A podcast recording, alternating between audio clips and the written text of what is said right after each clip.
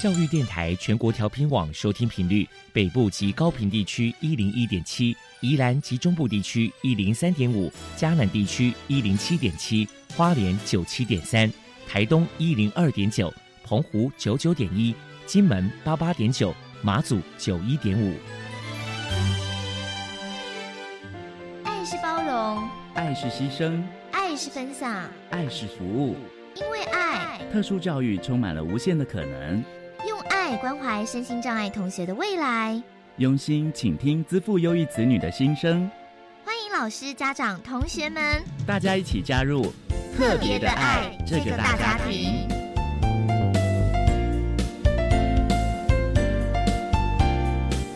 本节目由教育部学生事务及特殊教育司指导，国立教育广播电台监制。欢迎收听。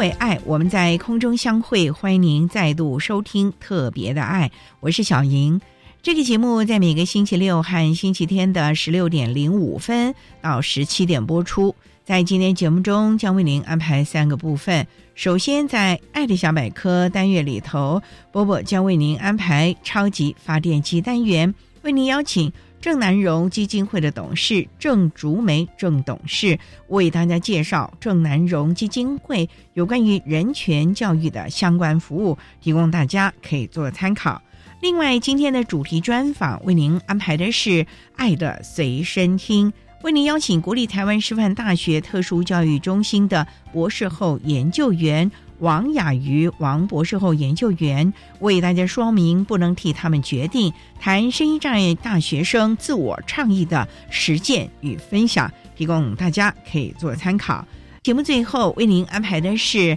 爱的加油站。为您邀请国立东华大学艺术与设计研究所二年级的张依婷同学为大家加油打气喽！好，那么开始为您进行今天特别的爱第一部分，由波波为大家安排超级发电机单元。超级发电机，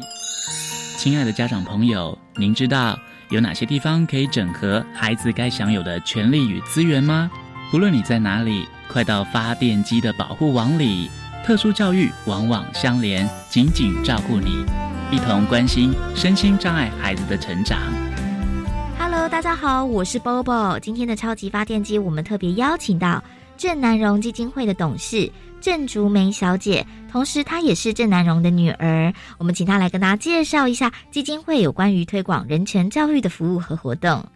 首先，我们先请您来说明一下郑南荣基金会成立的背景，还有服务的宗旨是什么呢？郑南荣基金会是为了纪念郑南荣宣扬言论自由的理念，然后促进台湾意识，推动台湾的文化。所以基金会设立其实是。在一九九九年，就是郑南荣自焚十周年的前夕成立的。呃，我们创会的成员有诗人、牧师、教授、学者、律师、小说文学家，甚至是宗教界的法师。那基金会的会址就设在自由时代杂志社的旧址，也就是郑南荣自焚的现场。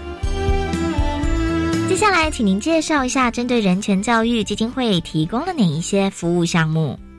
这边有提供，比如说纪念馆的参观以及免费的导览，只要是事前跟我们预约，我们都很欢迎老师带学生团体一起来，或是各界教育团体或各个公民团体来我们这边做参访。那我们这边教案跟论文甄选以外，也有出版品的书籍的活动。主要是走入人权的地景，希望大家能够认识人权的价值，鼓励大家思辨民主，培力公民素养，实践自由跟民主的生活。所以，包含我刚刚提到的出版，其实还有艺术啊、哲学教育，甚至社区，我们其实也都希望能够慢慢的发展。为了推广人权教育，郑南荣基金会过去曾经举办过哪些活动，与人们互动交流？除了每年的郑南荣殉道周年的纪念以外，还有跟各县市政府合办言论自由日的活动之外呢，我们以前还有做过像是人权教案的教育工作坊，跟家长还有小朋友结合的。我们现在尝试往比较年龄层更小的国中、国小以下的的亲子上往这边去发展。所以去年度有做过亲子市集，还有亲子的剧团。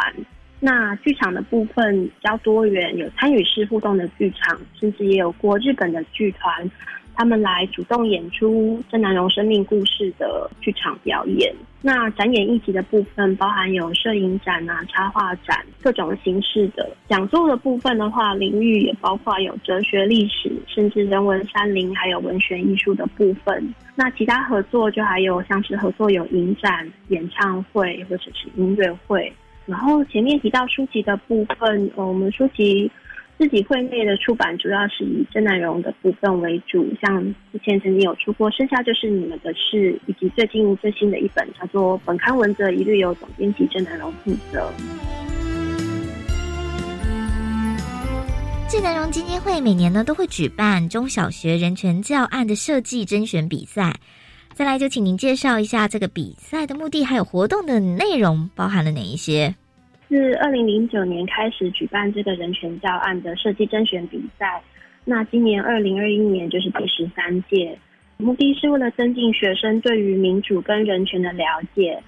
以郑南荣纪念馆或者是台湾人权历史的地点的观察参与，发起相关公民行动为题材。来办理高中职还有国中小学的人权教案甄选比赛。那我们的项目就是希望大家是以正视台湾的民主人权发展历程为主轴，借着相关台湾人权的人物事件或是地点，来发展适合高中职或国中小学不同阶段学生的人权教育课程设计教案。那所以这个教案就是希望是能够具体实施的校内外的活动。像是观察、参与啊，发起相关的公民行动啊，甚至联合国相关的人权马拉松等等的教案都可以。所以无论说你的教学时数的长短，那是不是跨区域，只要能跟台湾在地的生活还有人权经验结合都可以。那我们的 N 组是分高中组、国中组跟国小组三组，首奖的话奖金有三万元。那我们参赛资格其实也蛮宽的，就是高中职、国中小学的教师、实习教师。甚至是热心教育人士或者是家长也都欢迎参加，那也欢迎大家是个人或者是团体，就是五人以内报名都可以。那我们过去的参加者获奖的科目蛮多元的，除了历史科、英文科、公民科、国文科以外，甚至还有物理科老师结合历史老师一起参加。那比如说他们做的题目就是从侦查现场，然后物理角度来审视历史争议事件，这样子跨领域的结合。那我们得奖的教案，其实目前就累积了上百件，那也有开放这些教案资源在我们的放在我们官网上，也欢迎大家上我们的官网去观看或者是下载。请教一下郑小姐，如果是针对人权教育基金会，在未来还有哪一些想法跟规划呢？今年度会暂时以整理会内的文物为主。因为今年新生南荣过世殉道三十二周年，以前保留下来的火场的文物跟文件，其实三十几年过去，也是需要有一个时间好好的再重新的梳理跟整理。那我们期待能够经过整理以后，数位化之后，能够让大众更便利的去接近这一段历史。那这会是我们今年度比较首要的目标。但是我们还是会有做讲座的活动。同时，教案跟论文的甄选其实也还是持续的在进行，所以目前的话是暂时以以这几项为主。再来，我们请您谈谈目前台湾的人权教育有哪些需要改进的地方？嗯，这边说改进，其实嗯觉得比较不好意思，因为我们不是说是做教育专门的机构，但是我们的确会希望说教育体制能够提供多元的管道来鼓励老师。以及学生能够去理解普世人权的价值，然后更贴近跟认识台湾历史的背景。那希望说在教育体系里面是有提供这样子的诱因，也鼓励教师让他们有这样的空间带领学生，其实可以用很生活的方式，然后在我们日常生活中，我们就可以实践人权的关怀，以及对于自由价值的体悟跟实践。最后，您还有什么样的想法想要传达的呢？现在因为疫情的关系，所以我们的馆舍都是关闭的，就没有办法来纪念馆参观。那希望在疫情趋稳之后，欢迎大家来纪念馆的现场来参观，可以专人预约导览。那在这个疫情期间，也欢迎大家在线上来看我们的官网，呃，或者是发了我们的 FB 以及 IG。嗯，最后是希望跟大家说，就是来观看之后，能够传达出去这个自由的价值的意义。每个人都会有对于自由跟价值意义的理解与判断。那我们如何把这个正面的理解再往外的传递出去，是很重要的。那另外最重要的就是，自由不是天上掉下来的，它是需要争取、维护以及珍惜的。希望大家能够好好珍惜，谢谢。非常谢谢郑南荣基金会的董事郑竹梅小姐接受我们的访问。现在我们就把节目现场交还给主持人小莹。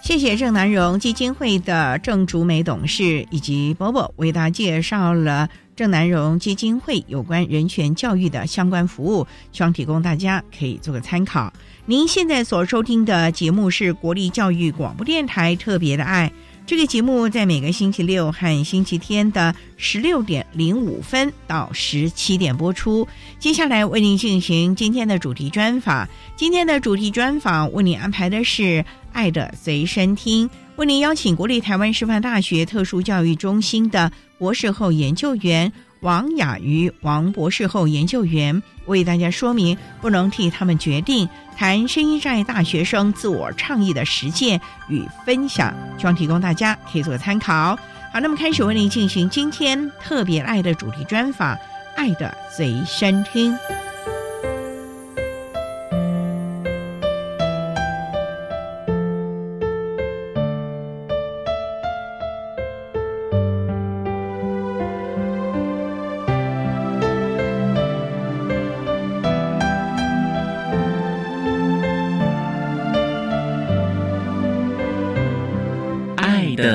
随身听。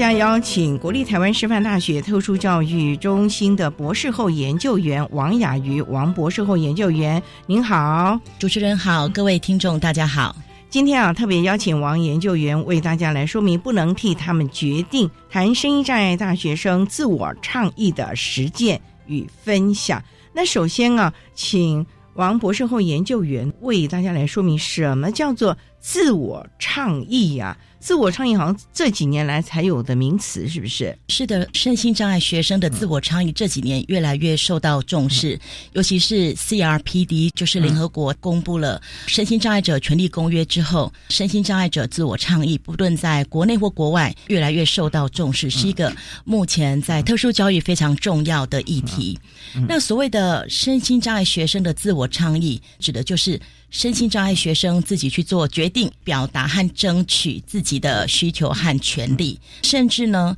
我们这些学生会进一步的面对社会大众，对社会大众伸张身心障碍者的权利和需求。这个其实有点难度哎。是的，因为对于我们的身心障碍同学或身心障碍者来讲，自我倡议这件事情。从他们自己的角度来讲，是自我促进的一件事情，甚至也是一个争取支持的行动。在我们华人的社会啊，几乎啦，我们很难自我决定，遇到事情我们也都不会主动争取，甚至于有时候要发表我们的想法。你看，那课堂上，你问同学有什么问题，哇，那一个个都安静不得了。可是当你不问的时候，他们是闹哄哄，比菜市场还吵。这样的一个倡议，一般的孩子。都困难重重，那我们身心障碍的学生又要如何的让他们有这样的一个意识呢？刚刚主任提到，这个在我们的华人社会，对一般同学来讲都是不习惯做的事情，何况是我们身心障碍同学哦。因为过去一直以来，大家的刻板印象会觉得身心障碍同学他们是没有能力。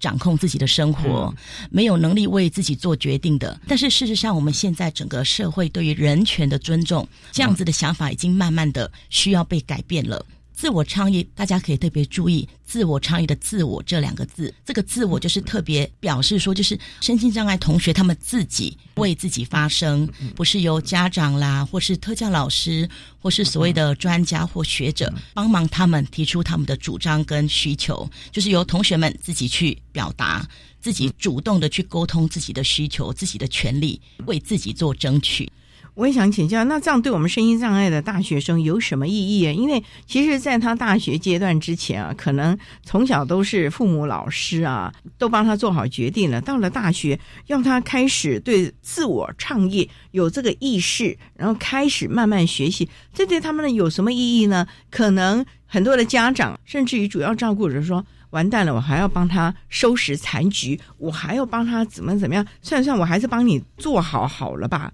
事实上，我觉得在每个教育阶段，每个孩子要做的事情是不一样的。尤其我觉得到大专、小云这个阶段，跟过去的国小、国中或高中是很不一样的。因为这个不论是我们的一般同学，或是身心障碍同学，这时候他们可能要独立的。去面对自己的大学生活，他们要离开家，自己可能住在外面，住在宿舍，自己解决很多事情。这个对于一般同学是必须这样做的。那我们的身心障碍同学也一样。所以到了大专校园的阶段，其实是一个非常重要的独立的生活，独立的跟社会、跟社区、跟同学所有人互动的一个非常重要阶段。所以很重要就是你要如何和你过往陌生的，或者是你未来必须接触的社会啊、职场啊。人际啊，甚至于你将来可能也有爱情啊等等的，你该怎么来自我倡议？这就是一个非常重要的。好，那我们稍待哈，再请国立台湾师范大学特殊教育中心的博士后研究员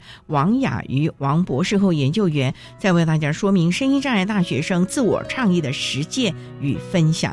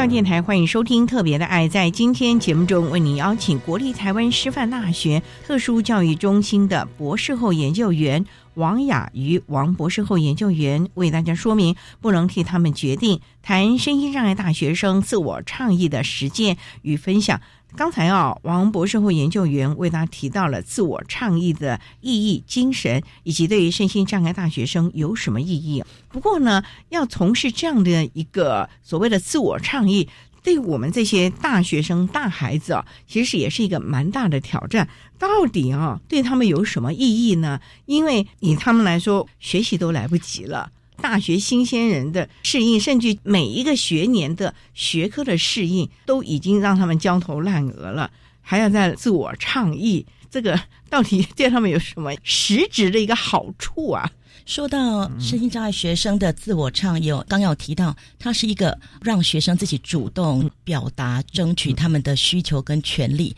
那在整个培养或是我们在训练自我倡议这件事情的时候，我们就会不断的培养他们，让他们去了解自己的障碍，了解自己的需求，也让他们去了解他们有什么合法的权益，他们身边有什么资源，他们可以怎么样去运用他们的特教服务，包括怎么样为他们自己申请辅具服务啊，上课或是考试的调整等等。所以呢，在整个培养训练的过程当中，我们会发现这些过程下来，同学们的学校生活适应，甚至对他们的学业表现是有帮助的。而且不只是在学校生活适应跟学业的表现之外，我们也发现呢，同学们投入自我倡议的过程，因为这个过程是一个非常自然而然的，他已经养成习惯，平常就会主动的去为自己表达、争取发声。所以我们会发现，同学们呢，在整个过程下来，他们的。自我接纳度会越来越高，他们越来越了解自己，知道自己需要什么，所以他们会越来越接纳自己，也会知道自己的优点在哪边，自己可能有哪些弱点可以去做弥补的动作。不只是自我接纳，同学们的自信心也会越来越高，甚至他们会积极的看待自己，对自己的自我期许也会更高。那这个自我倡议，其实他要拿捏分寸吧，因为我们知道现在有很多权益是被滥用的，自我倡议。过犹不及都是不够的。如果这些孩子学到了一个自我倡议，为了个人的权益开始倡议啊，会去要求去争取的时候，这个时候是不是也有一些规范，或者是该怎么样才是正确的自我倡议，而不是漫无目的的，因为我个人的私欲私心而有的一些行为举止呢？是的，这个可以首先回来我们的身心障碍者权利公约 CRPD 的精神，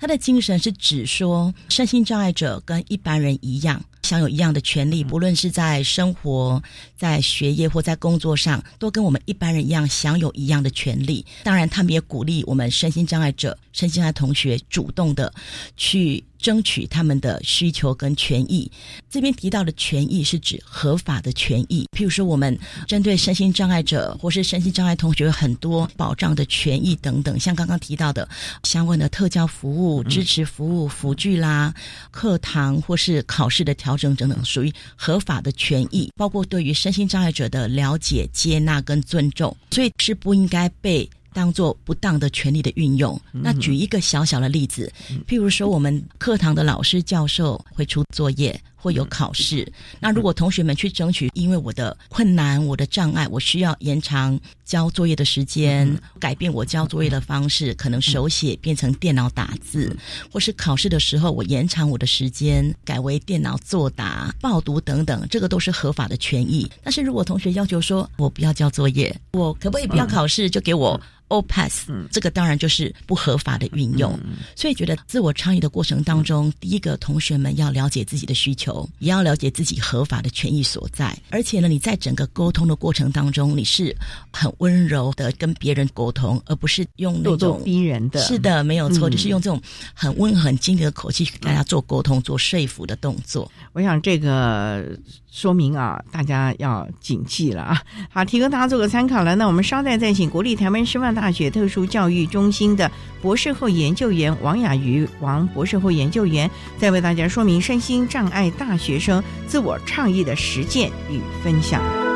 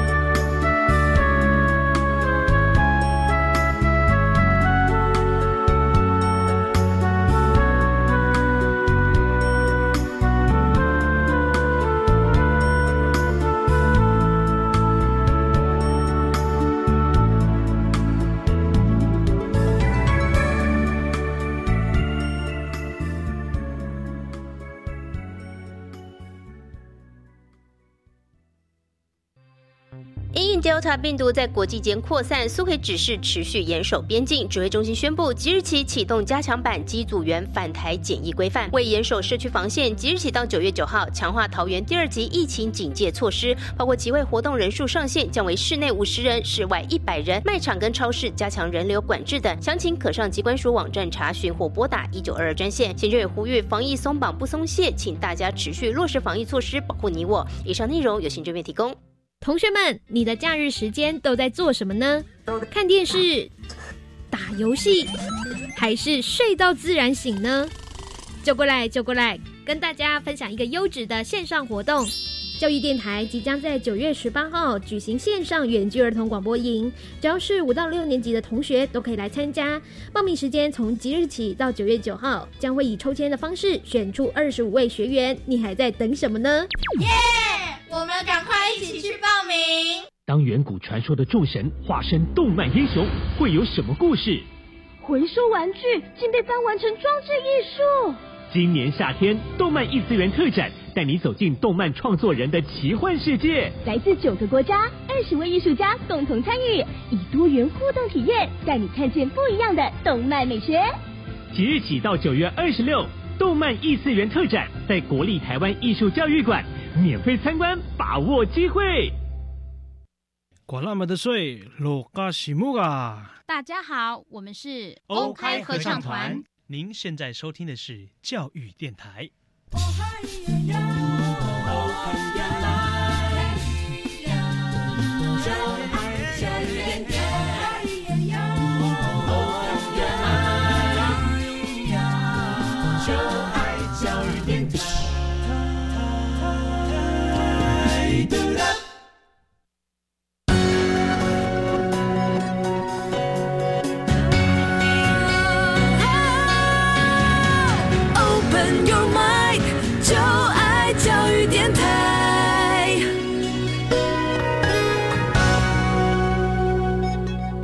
电台欢迎收听《特别的爱》这个节目，是在每个星期六和星期天的十六点零五分到十七点播出。在今天节目中，为您邀请国立台湾师范大学特殊教育中心的博士后研究员王雅瑜王博士后研究员，为大家说明不能替他们决定，谈身心障碍大学生自我倡议的实践与分享。刚才在节目的第一部分呢。王雅瑜博士后研究员为大家说明呢，什么是自我倡议，以及对于身心障碍的大学生到底有些什么样的意义，以及如何真正的落实。不过呢，我们也想请教，既然呢这个自我倡议这么的重要，那要从孩子多大就要开始让他慢慢慢慢的有这样的一个概念，不能说到了大学才来吧？那当然可以啦。只要开始，永远不嫌晚。只是如果我们从小能够让他，是不是开始变成一种习惯了呢？是的，没有错。就像是主持人所讲的，自我倡议，在蛮多的研究，甚至专家学者会鼓励，在国小阶段就可以开始培养、去训练孩子基本的自我倡议的技巧。像是在自我倡议之前，刚刚不是提到说，他们要能够自己做决定，能够表达自己的需求跟他们的权利吗？所以事实上，在小时候呢，就可以开始培养他们自我选择。自我决定的能力，这个时候呢，家长和老师呢，可以教导孩子们呢，开始了解自己的困难在什么地方，自己的问题在什么地方，而且开始慢慢去思考自己到底有什么需求，什么样子的协助可以帮助到自己。当然呢，也要适度开始训练孩子去表达自己的需要，也要开始给孩子一些选择的机会，尊重孩子他们的选择。当然，很多家长跟老师就会担心，尤其是家长就觉得说：“哎，孩子还这么小，还不够成熟，他的决定不见得是对的。我真的全部都要尊重他的决定吗？”但是我们还是要提醒所有的家长，所有的选择跟决定都有风险，一般人也是一样，所以不能够因为这样子就去否定。身心障碍孩子他们自我决定、自我选择的机会，通常呢，我们就会建议在一开始的时候，那个选择跟决定是可以在共同讨论之下做出来的。你可以引导孩子怎么去思考自己的需求，当下的环境情境状况是怎么样，还有价值观等等来做选择跟做决定。因为事实上，这个做决定跟选择的过程是一个动态的，是可以被。教导、可以学习的。所以慢慢的呢，当孩子常常做选择、做决定，他就会能力会越来越好。所以事实上呢，在国小阶段就可以开始做这些自我倡议的基本的训练。当然呢，现在比较多的教科书啦或研究都会建议，在中学的阶段是自我倡议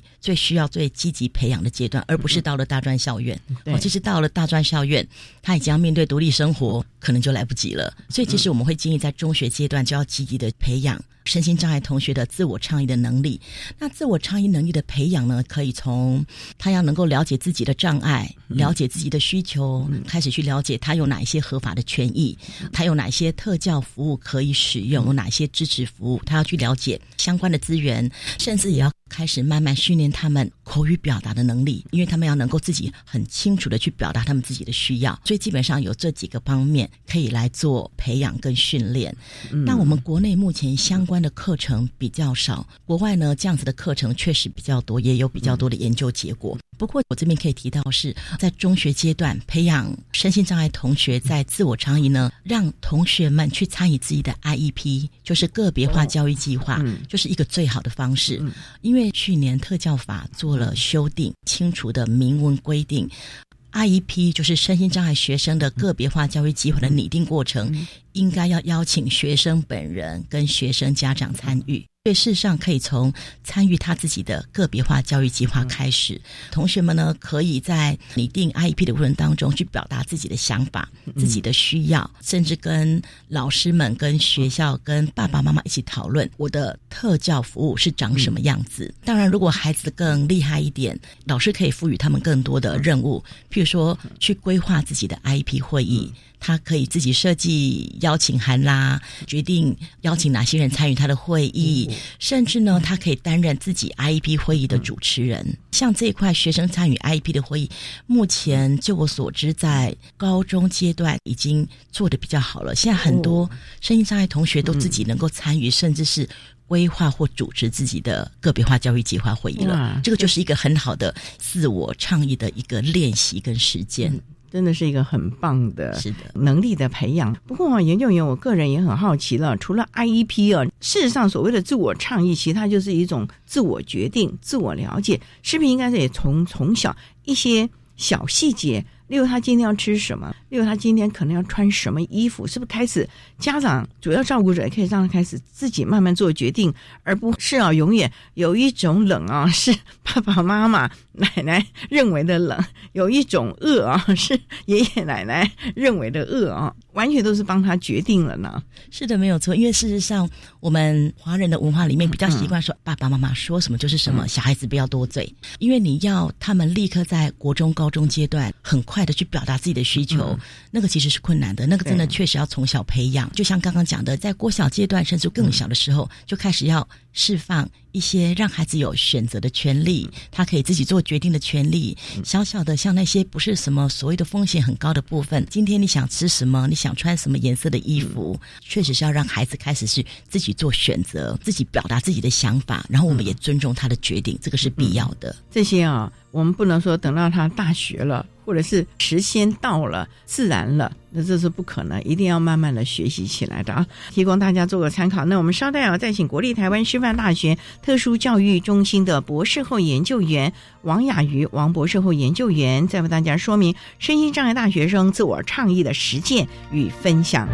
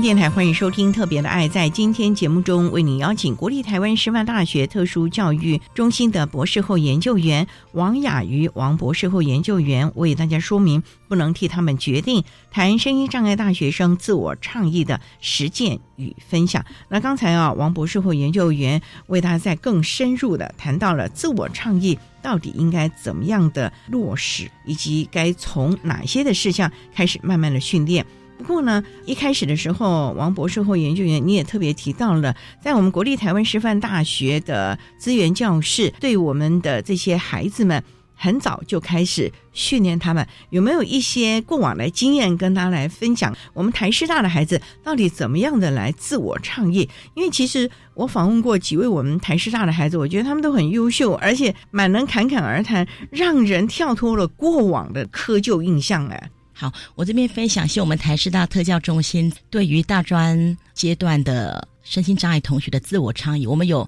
发展出很多的特色课程。前几年也带领我们的身心障碍同学到香港。到美国去参访，这些同学呢，可能有视障的同学，有行动不便需要使用电动轮椅的同学，他们都自己规划自己的参访的行程，到香港、到美国去，而且去的时间可能三个礼拜、四个礼拜这么长的时间，长哦，非常的不简单。那我自己本身今年就是我们台师大特教中心呢，在一百零七年开始就有获得教育部的大学社会责任计划，就是 USR 这个计划的补助。我们首先开始先发展。身心障碍学生自我倡议的课程，规划了有关自我探索、自我接纳。包括像是沟通表达技巧相关的训练跟课程，所以呢，我们就邀请了心理师带领同学们自我探索、自我接纳。嗯，那我们邀请业界的口语表达训练师培养同学们口语表达的技巧、台风等等。他们接受过了这样子的课程之后呢，我们进一步呢就带领我们的同学到金门、马祖离岛，到校园里面去做特教宣导。他们怎么做特教宣导呢？他们是用自己的生命故事做特教宣导，在整个课程的过程当中，我们除了培养他们的。表达能力，培养他们自我接纳的态度之外，我们也带领他们去爬书他们自己的生命故事，带领他们整理他们自己求学以来过程中怎么去突破自己的障碍。那我们这个计划呢，当然在过程当中，我们也跟金门大学的身心健康中心资源教师合作，所以我们这个工作内容就是带领两个学校的身心障碍同学，培养他们的自我长理的能力，然后真的就到教育现场，到一般的国小、国中、高中去做特教宣导。去倡议融合这件事情，整个过程下来，其实有非常多感人的小故事。因为刚刚我提到说，有一个就是透过这样子自我倡议的过程，同学们会越来越愿意接纳自己，他会越来越有自信。那我印象很深刻，在一次校园的特教宣导，我们的校园特教宣导可能是国小、国中、高中全校全年级的师生都有，所以其实他们就是站上台侃侃而谈他们自己。过往的生命经验其实是非常感动人的，简单呢。对，然后但是这样的过程当中，其实我们还是会小小担心，孩子们其实他们也没有多大，他们愿意站上台去分享自己过往的一些困难，是不是会有心理的压力啦？我印象很深刻是那一次是下了特教宣导之后，我就问一个女同学，那她自己本身是视觉障碍，我说：“哎，你这样子 OK 吗？有没有问题？”她告诉老师：“我告诉你一个小秘密。”我以前从来不让我的室友知道我是视障。老师，我跟你说，上一次我对小朋友们分享完我的视觉障碍的困难，我的眼睛看不清楚的困难后，我回去的那天晚上，我告诉我的室友我是视觉障碍。他说，他透过这样的一个历程之后，他真的去了解自己，也接纳自己。他愿意很正面的去看待自己有视觉的困难这件事情，也愿意跟自己的视觉障碍和平共处。所以，他升大学后一整年。他都想尽办法不让同学们知道他有视觉的困难，他有需求也不愿意主动的去告诉大家，请大家帮忙。但是经过这样子的练习跟宣导，站上台去分享自己的生命故事之后，哎，他说他愿意让同学们知道他的困难所在了。那甚至呢，同学也给他更多的回馈，因为同学也告诉他说，他发现我们这个同学慢慢的不一样了，讲话的时候越来越有自信了。学校在分组作业、在团体讨论的时候，他都很愿。意表达自己的想法，所以我们就发现说，其实透过这样子的自我倡议的培养训练过程，同学们真的会越来越了解自己的障碍所在，自己的困难在什么地方，自己的需求在什么地方，他们会愿意正视自己的问题，而且愿意主动的去沟通表达。那另外一个很类似的一个小故事，就是我们另外一位肌肉萎缩症的女同学，因为肌肉萎缩症会慢慢一直退化嘛，越来越不好。是，所以她一路从国小拿着助行器走路，到大学坐电动轮椅。她也告诉我说，其实她过去她知道自己会退化，但是她一直不愿意面对这样的问题。家人也许老师提醒他，你要去做复健哦，你要注意你的身体状况。他其实不太愿意面对的。那但是经过他这样子去爬出自己的生命的历程，认真的去对待自己的问题，他真的就有主动的跑来我的办公室，告诉我，老师，我真的第一次很认真去网络上查这个肌肉萎缩症到底是什么问题。他真的很认真的第一次。去看自己的状况，然后呢，他说：“老师，你可不可以告诉我，我接下来可以怎么做复健？”他主动自己跟我约时间，老师，我需要物理治疗，我需要复健，有什么办法可以帮助我，让我不要退化的这么快？所以我觉得在这个过程当中，我会觉得说，透过这样的自我倡议，他们在整个过程中去做宣导，为自己、为身心障碍同学们去伸张身心障碍者的权益，希望校园的师生们能够更了解身心障碍者，能够更接纳、更尊重，对他们自己本身，他们得到很多的益处，尤其是在自我了解、自我接纳这一块，其实我觉得帮助很大。我觉得这是一个非常正向的一个生命教育的过程，让他真的了解自己、认识自己，也终于放下了过往了。好，那我们稍待要再请国立台湾师范大学特殊教育中心的博士后研究员王雅瑜王博士后研究员，再为大家说明身心障碍大学生自我倡议的实践与分享。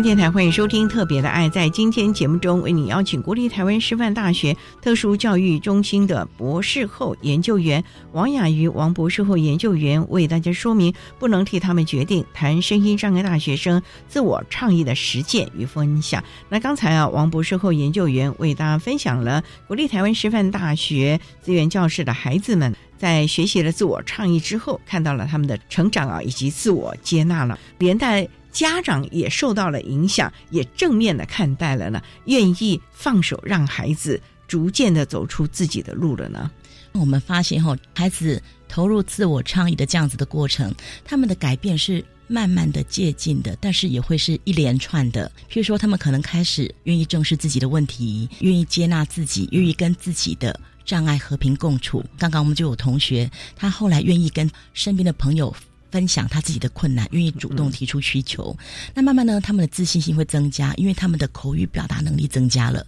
他们知道该怎么清楚的去表达自己的需要。不止如此，慢慢的，我们发现很多同学他们会更积极、更正面的看待自己，对自己的期许也会提升。像我们的一个同学是脑性麻痹，他就曾经跟我讲说：“老师，我不喜欢我自己走路的样子，看起来一跛一跛的。那我现在要去台上对国小的小朋友师生做特教分享，那我这样子走路一跛一跛的出去，我觉得不太好看。”因为他过往的念国小、国中、高中，他的经验就不是很 OK，所以他说：“那我要这样子一步一步的走上去，我也不能够站很久。我特教宣导一次要二十分钟，站久脚会酸。我说你可以选择你自己觉得舒服的方式，你想要站着讲或坐着讲都可以。我说没有关系，你慢慢想。如果真的你啊不想上台也没有关系，我们会有同学帮你上台代打。后来呢，他很勇敢的去面对自己的困难。他那一天呢，就是。一步一步慢慢的走上去，很自然的坐在一张椅子上坐着，跟大家分享他的生命故事。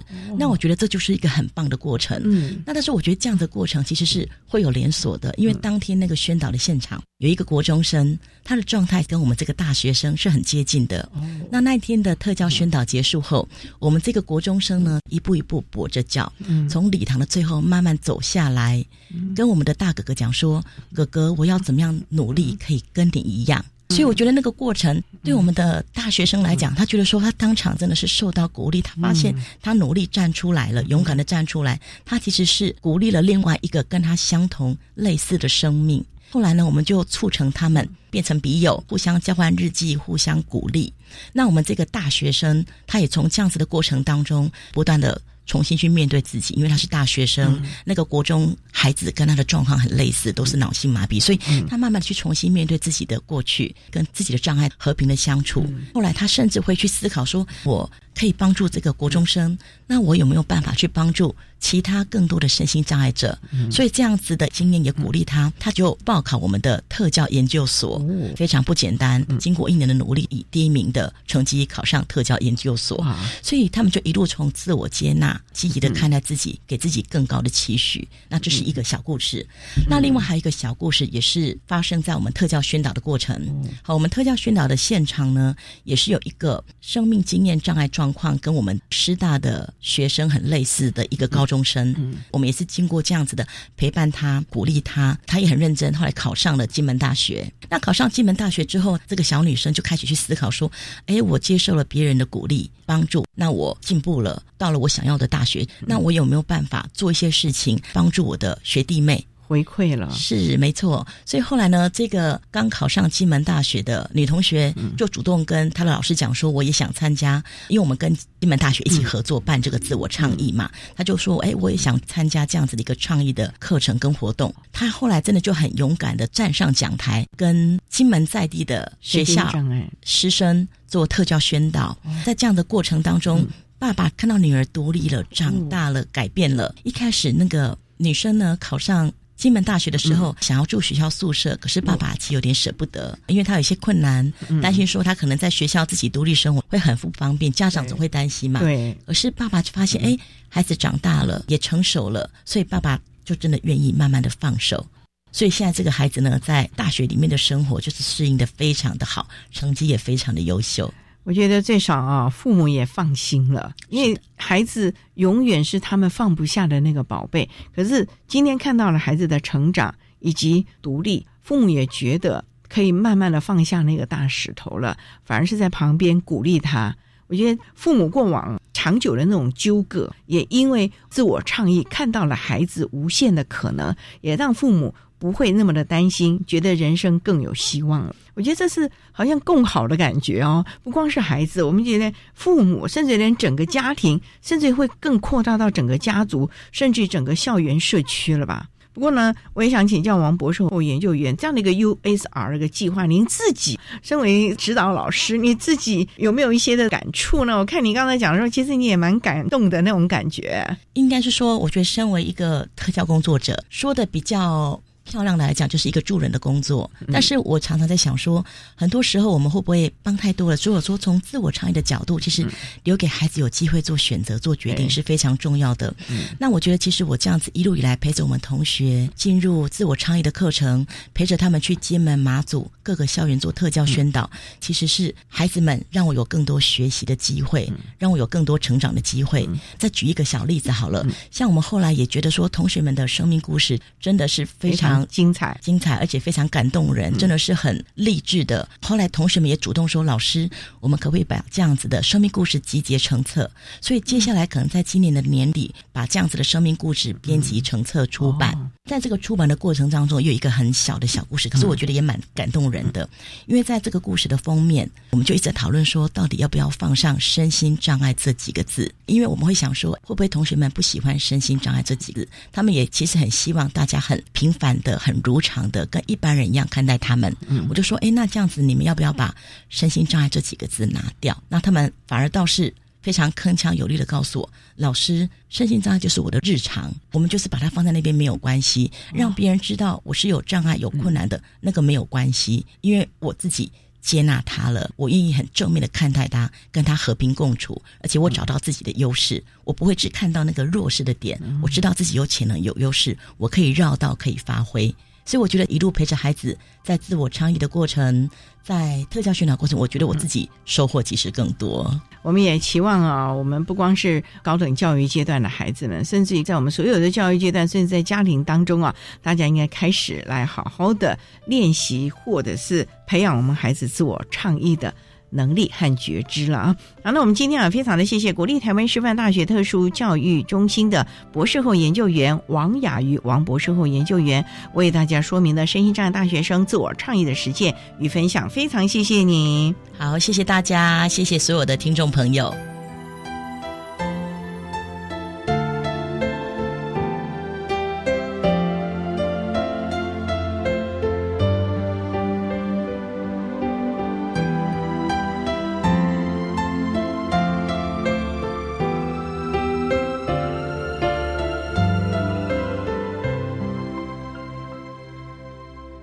谢国立台湾师范大学特殊教育中心的王雅瑜博士后研究员为大家说明了声音障碍大学生自我倡议的实践以及相关经验的分享，希望提供大家可以做参考了。节目最后为你安排的是“爱的加油站”，为你邀请获得二零二一年总统教育奖荣耀的国立东华大学艺术与设计研究所二年级的张依婷同学为大家加油打气喽。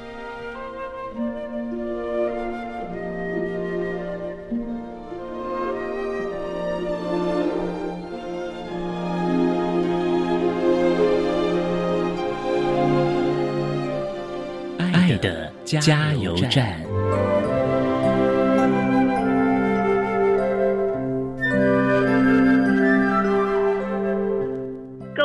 朋友，大家好，我是国立东华大学艺术与设计学系研究所二年级的学生张依婷。我想要跟大家分享我自己的生命历程、求学的经历。我想要跟大家分享的是，我们人的生命中会遭遇过许多困难，甚至是我们不满意的现状。我们可以认命，但是不可以认输。这个世界或许没有那么的温柔，但是我们可以先从自己做一个温柔而且可爱的人。最重要的是，当你先相信了自己可以做得到，身边人也会开始逐渐相信你也做得到。相信之后，你就会看见。谢谢大家。